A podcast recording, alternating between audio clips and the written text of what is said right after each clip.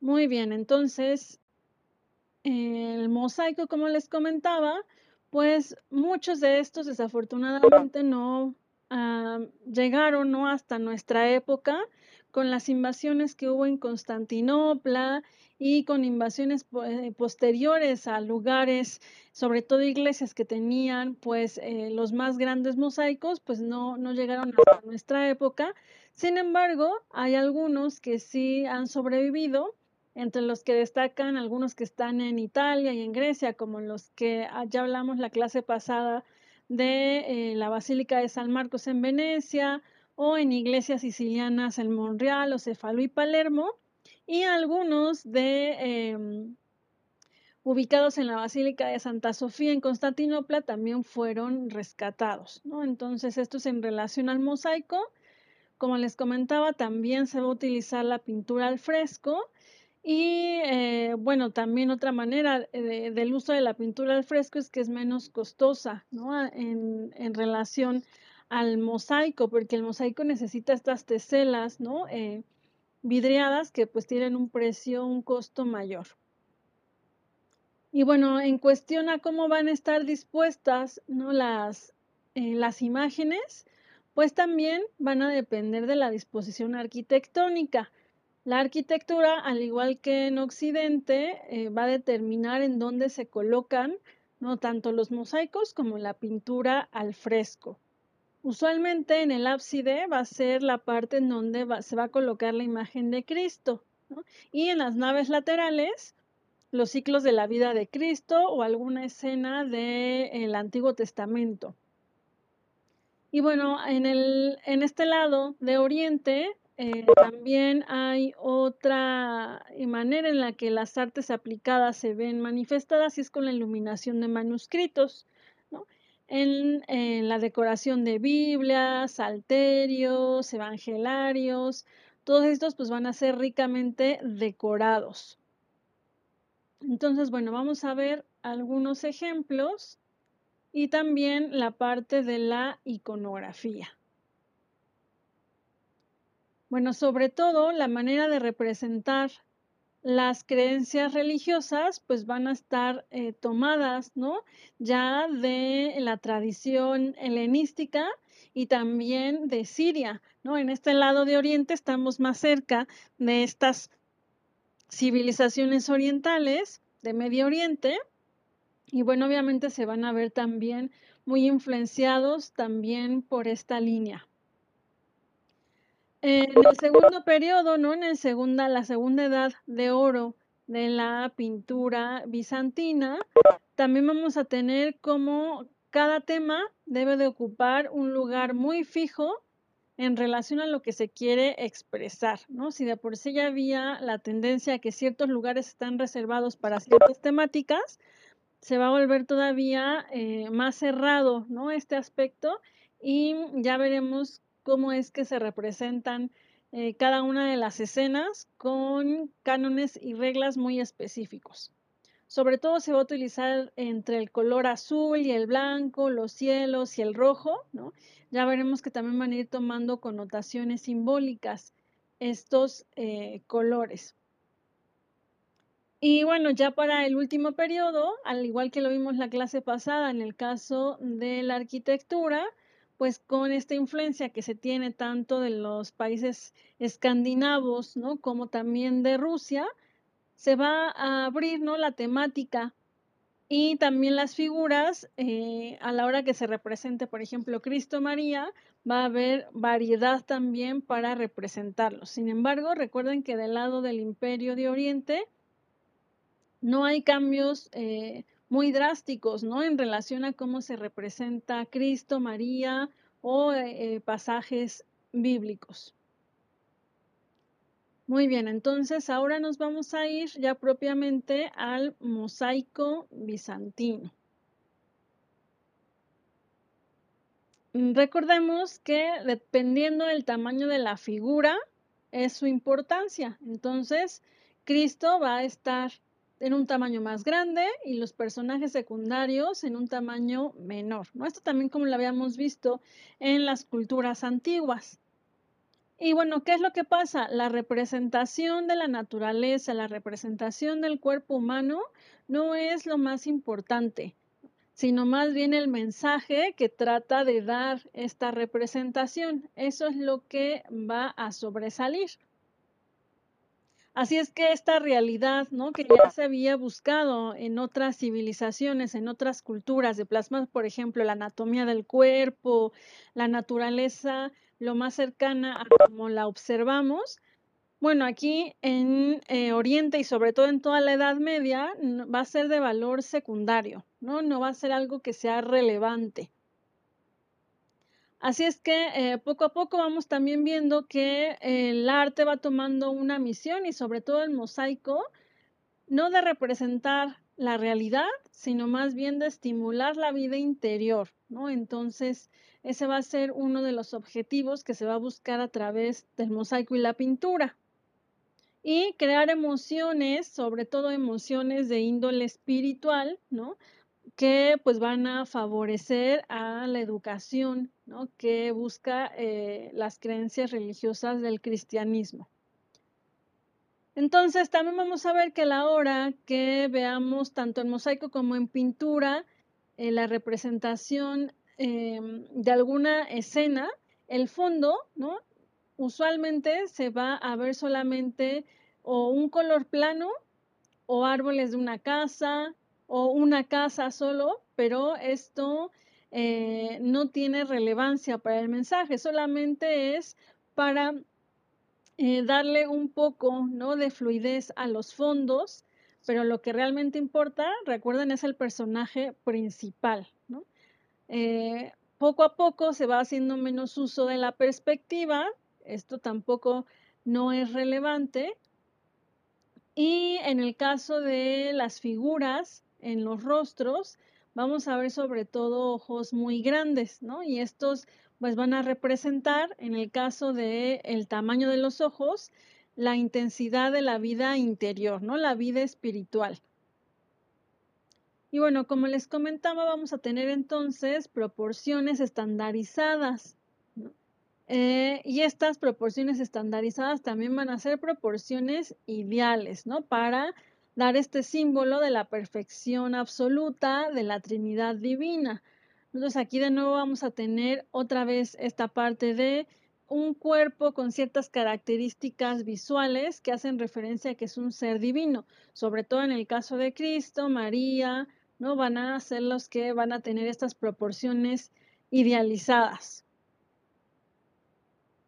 Eh, y bueno, también en esta parte eh, se va a buscar, ¿no? De nuevo, esa parte del hieratismo, en donde los personajes, si bien se representan de frente, pero también están rígidos, ¿no? Y muchos de ellos sin ambiente. Entonces, estas eh, características que ya habíamos visto se van a retomar y ahora, en el caso de que en estos mosaicos o en las pinturas al fresco se represente algún otro personaje que no sea Cristo, que empieza ¿no? a suceder también aquí en la Edad Media, por ejemplo, el caso de algún emperador o dignatario quiera también eh, ser representado en alguna pintura o mosaico, bueno, estos sí se van a representar de manera más individualista y realista. Eh, y bueno, no se les olvide entonces que mosaico y fresco tienen este carácter docente. Y por lo tanto, entonces el artista, el artesano, tiene que subordinarse a lo que pide el teólogo, ¿no? Porque él es el que dictamina cuáles van a ser las reglas, las normas que se tienen que llevar a efecto para representar pues ciertos temas eh, religiosos, ¿no? Entonces, el artista pues en este momento no es libre, ¿no? De eh, representar, por ejemplo, tal cual ve la naturaleza, sino más bien tiene que ceñirse a lo que ya se va estipulando.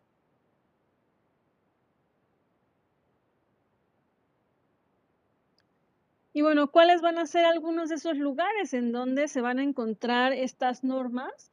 Para el siglo IX ¿no? se va a crear un tratado, el Hermeneía, en donde justo ahí vamos a encontrar cómo deben de representarse ciertas escenas, dónde deben de colocarse eh, las representaciones de Cristo o de las diferentes eh, etapas de la vida de Cristo, en qué lugar en el templo, ¿no? Entonces, como les comento, en el lado de Oriente va a ser muy rigurosa esta parte, sobre todo en la primera edad de oro y en la segunda. En Occidente va a suceder algo similar, pero con un poco más de flexibilidad, ¿no? Pero de este lado sí va a estar muy marcada esta tendencia a seguir al pie de la letra, ¿no? Esto que se va escribiendo.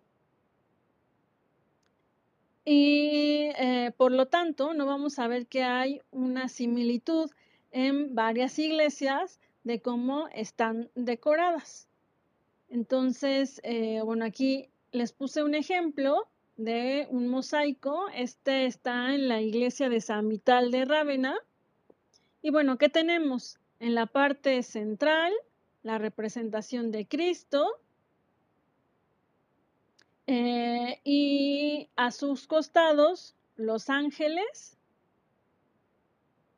Esta aureola también se le conoce como nimbo, ¿no? Estos circulitos arriba de la cabeza de estos personajes son eh, otro nombre que, eh, que tenemos para denominarlos es el nimbo. En este caso, el nimbo de Cristo está acompañado de la cruz. Y lo que está representando, ¿no? Este mosaico es Cristo dándole una corona, ¿no? con joyas a San Vital, que fue un mártir, ¿no? Entonces recuerden también dentro de las costumbres eh, de la religión eh, romana católica y luego la romana ortodoxa, pues es que todos aquellos que murieron a causa de la fe, ¿no? Se hace eh, un concilio y se ve si van a ser santificados y se convierten en santos, ¿no? Entonces este fue el caso de San Vital. Pues aquí está representando cuando Cristo acepta esta eh, nueva posición que tendrá Vital y se convierte en San Vital y también como patrono de esta iglesia. Y a mi derecha tendríamos al obispo Eclesius, ¿no? que fue uno de los obispos que estuvo Em, que fue parte no importante de esta iglesia. Entonces, de hecho, miren, observen acá arriba, pues están los nombres de los dos personajes.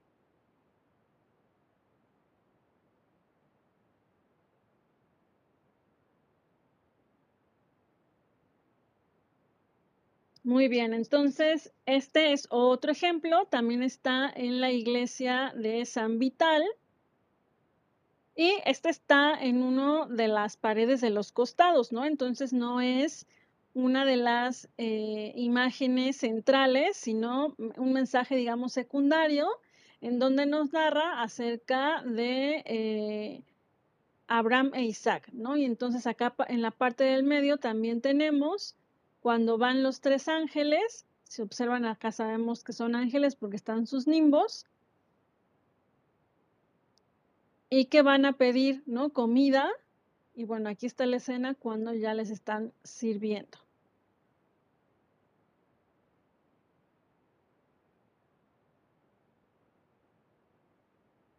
Y bueno, ¿qué pasa en, en esta iglesia en específico, ¿no? Que fue una de las que mandó también a construir el emperador Justiniano, del que hablamos la clase pasada. Bueno, Recuerden que en este lado de Oriente, el emperador también tenía esta parte de líder eclesiástico, ¿no? Algo que se conoció como cesarpapismo, ¿no? Era un líder político, pero también un líder religioso. De hecho, esa fue una de los eh, aspectos por las que hubo pues el primer cisma ¿no? de la iglesia este, romana en esta se empezó a dividir el poder, ¿no? De la iglesia y entonces en 1054 aproximadamente, esto ya venía por un proceso más o menos desde el siglo VI, este, comienza entonces a no haber unidad, ¿no? Dentro de la iglesia y por fin, bueno, no por fin, más bien, finalmente en el 1054 se divide ¿no? La iglesia en la iglesia católica romana y la iglesia romana ortodoxa, ¿no? Entonces, ahora a partir de ese momento tendríamos a dos líderes, ¿no? Y dos iglesias, una, la ortodoxa, que va a predominar en Oriente y la católica romana en Occidente, ¿no? Entonces, con eh, Justiniano, que fue uno de esos eh, grandes emperadores que, como les comento, fungía también como líder eclesiástico, pues se manda también a representar en un mosaico que va a decorar la iglesia de San Vital. Entonces, bueno, aquí tenemos al emperador Justiniano en el centro, igual con su nimbo, con su ofrenda. A sus costados tenemos pues toda la parte jerárquica, ¿no? Que lo va acompañando. También parte de eh, su ejército. Y de mi lado derecho tendríamos a obispos, sacerdotes, que pues también lo van acompañando en este cortejo. Entonces, bueno, como pueden observar, también poco a poco, personajes que no eh, son propiamente ni divinidades ni, por ejemplo, grandes emperadores, también empiezan a aparecer dentro de las pinturas y en este caso preciso de los mosaicos que decoran las iglesias.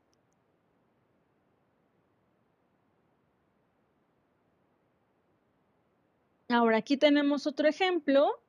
Este era un mosaico en Constantinopla, actualmente está en el Museo de Santa Sofía de Constantinopla fue mandado a elaborar en el siglo XI y fue la, emperatriz Zoe quien encarga este eh, mosaico con una finalidad votiva, ¿no? Es decir, como una ofrenda hacia Cristo. Entonces podemos ver de este lado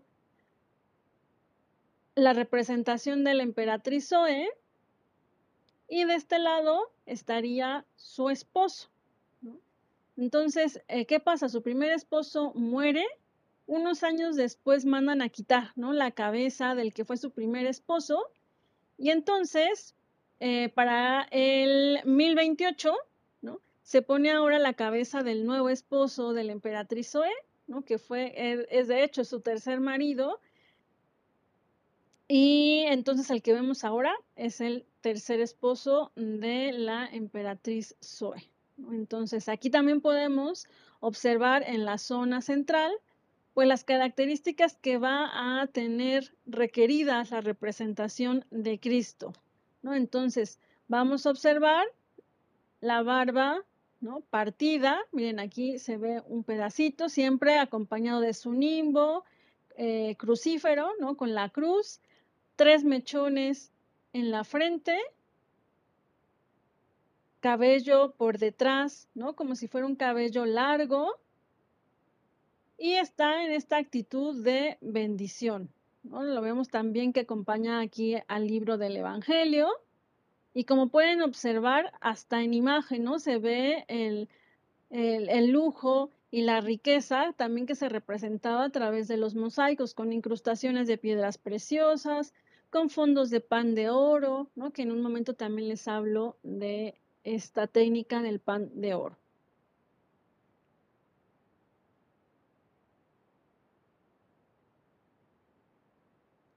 Muy bien, y este otro ejemplo es también un mosaico, pero este está en Cefalú, en Sicilia, ¿no? en Italia, en la iglesia de Cefalú.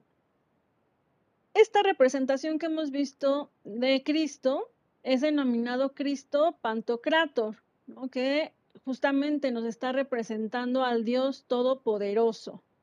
Si ustedes observan, en su mano, ¿no? Tenemos este acomodo de los dedos con dos deditos que quedan al aire, que va a ser la manera en que Cristo bendice en Oriente. Cuando veamos al Pantocrator, que también es usado en Occidente, vamos a ver que bendice con tres dedos. Entonces, ahí va a haber una diferencia iconográfica también entre Oriente y Occidente.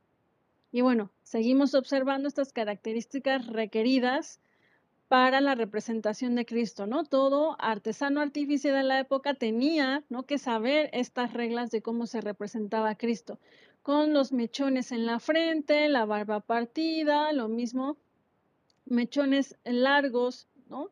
En, en la parte de su cabello.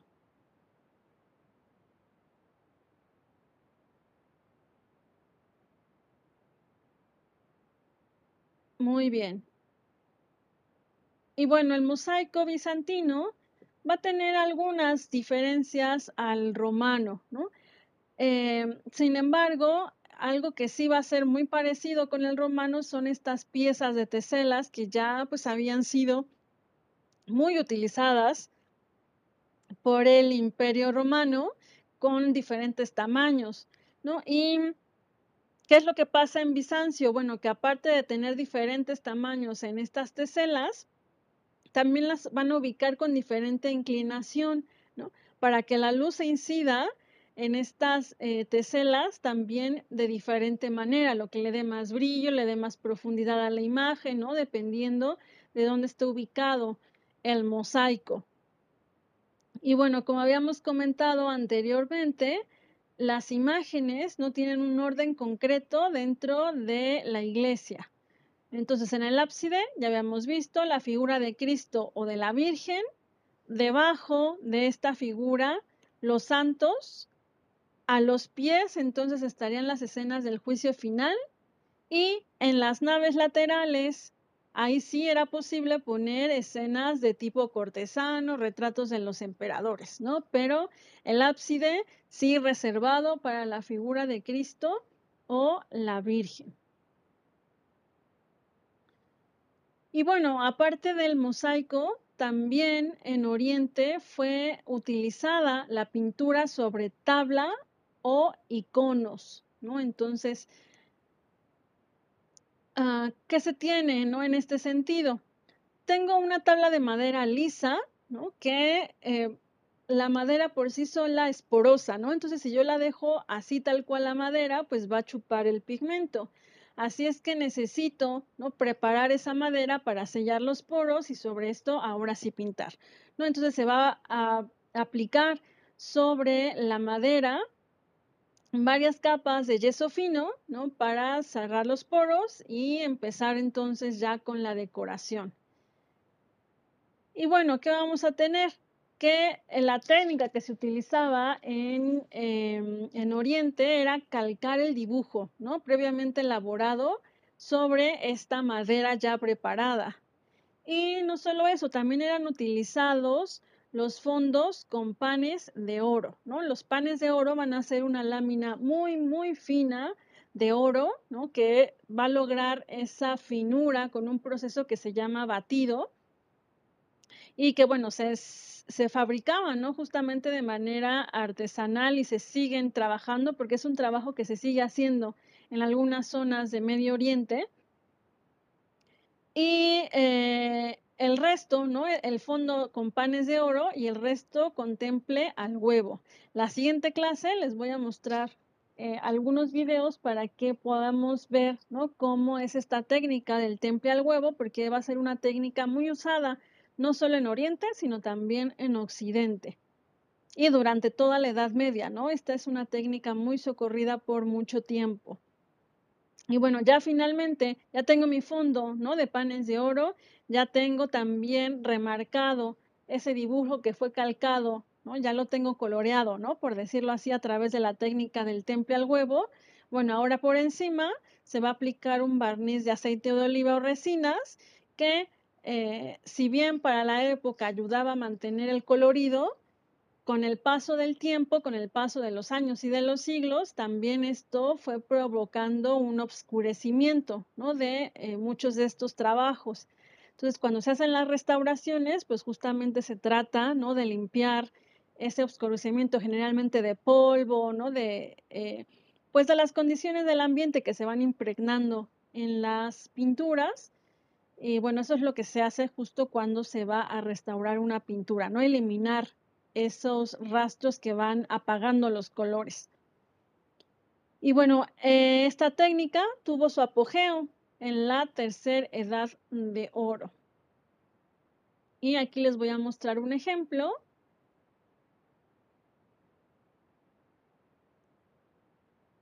Tendríamos el fondo. Con los panes de oro y encima, entonces ahora sí, la pintura al temple. Y bueno, aquí tenemos a María y a Jesús. En un momento les, les hablo más acerca de la composición, porque van a tener sus nombres específicos de cómo se representa María con Jesús. Y bueno, acá tenemos otro ejemplo de esta técnica de la eh, pintura en tabla.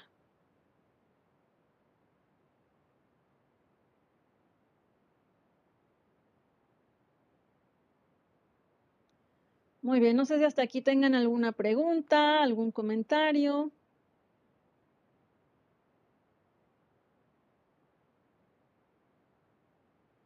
Muy bien, entonces vamos a comenzar a ver ¿no?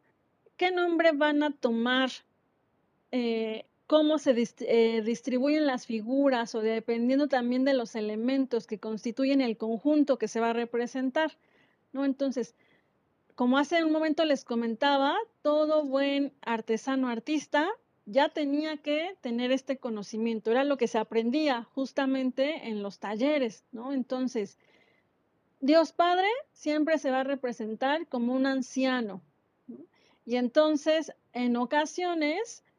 Solo va a aparecer una mano, la mano derecha, ¿no? No se va a representar todo el individuo, sino solo la mano derecha. Cristo Pantocrator es el que ya les mostré algunos ejemplos. Entonces tenemos en su cabeza el nimbo crucífero, ¿no? Este disco luminoso que va a representar, simbolizar Dios como la luz, ¿no? Y este resplandor que también vemos a través como de unos unas llamas, ¿no? Es lo que también se le va a llamar como mandorla. Generalmente entonces Cristo Pantocrator va a estar o en la cúpula, o sea, tendríamos que voltear hacia arriba, como hacia el cielo, o en el ábside, ¿no? Como ya habíamos visto. Bueno, en el caso de la Virgen es donde va a haber un mayor número de posibilidades para representar a María. Entonces, vamos a tener a eh, María representada con el niño rígido ante ella, ¿no? Sin relación entre madre e hijo. Más bien ahí, ¿no? El símbolo que se quiere destacar es el papel del trono de la sabiduría eterna, ¿no? Este es el simbolismo. Y se le va a denominar a esta composición Kiriotiza o Nicopaya, ¿no? Ese es el término que se va a eh, con el que se va a conocer. Ahora, si la Virgen María está con los brazos en, los alto, en alto y en su pecho, dentro de su pecho hay un círculo que resplandece en donde está la imagen de su hijo, entonces ese se le va a conocer como la kernitiza. Si Jesús está sentado en su pierna izquierda, ¿no? Y señala con su mano eh, derecha el camino de la salvación, ¿no? Que es Jesús, o sea, lo está levantando María. Entonces se le va a conocer como odegitría.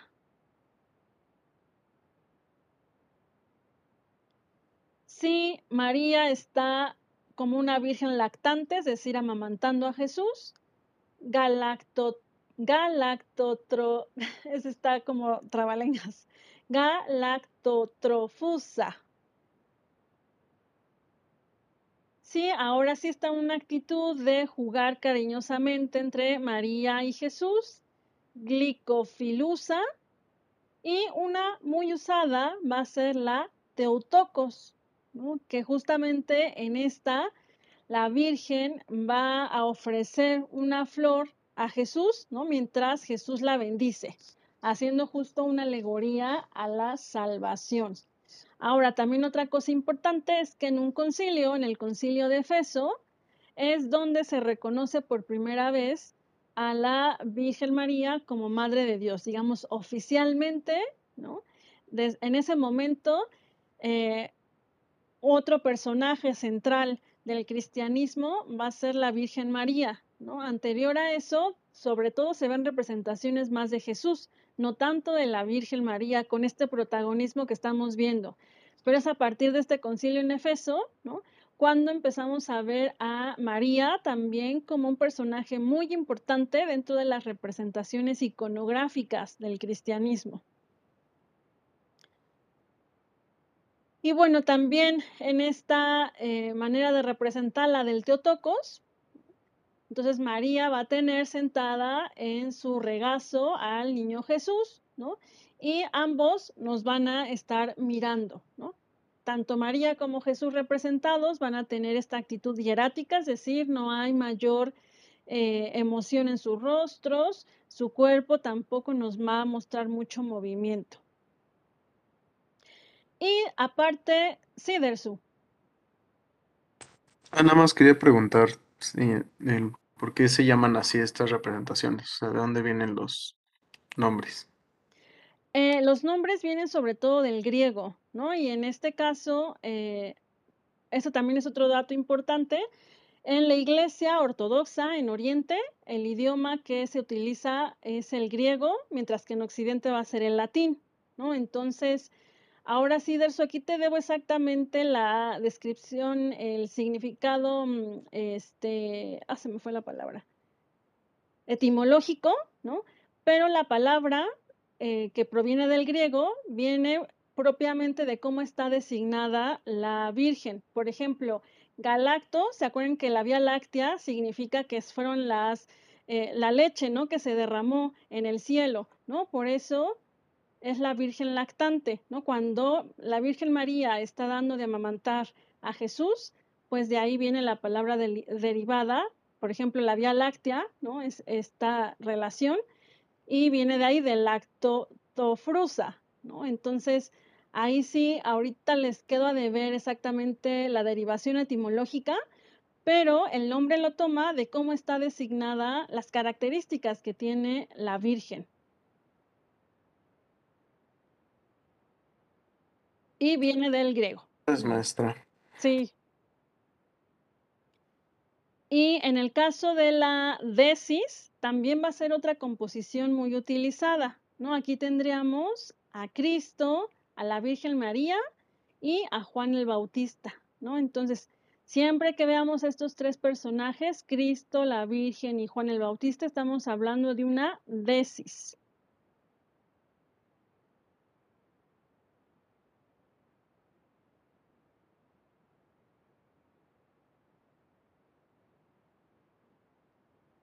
Aquí algunos ejemplos, ¿no? Entonces, estos, aquí tenemos Teotocos, ¿no? Recuerden, tenemos a María y sobre su regazo a Jesús que está bendiciendo. Entonces, déjenme hacer un acercamiento.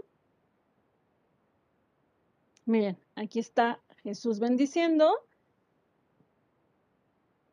Igual ambos con sus eh, nimbos,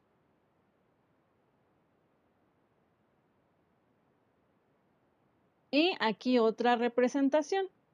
Como ven, a pesar de que hay ciertos eh, requerimientos ¿no? que tiene que tener cada uno de estos conjuntos, el artista artesano sí puede darse ciertas libertades, ¿no? Entonces tiene que seguir cómo tiene que estar representado, pero si observan, bueno, esta tendríamos una perspectiva también eh, más inclinada, ¿no? Esta, la de la izquierda está totalmente de frente, pero la de mi derecha no. Y también esta, la de mi derecha, pues está sobre un diván, ¿no? Con los que parecerían que son unos cojines.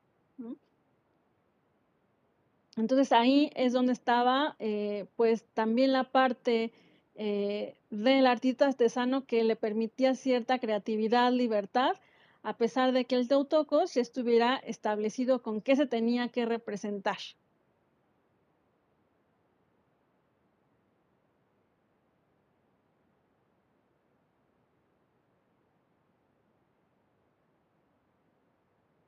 Y bueno, aquí tendríamos otro ejemplo, este de una desis.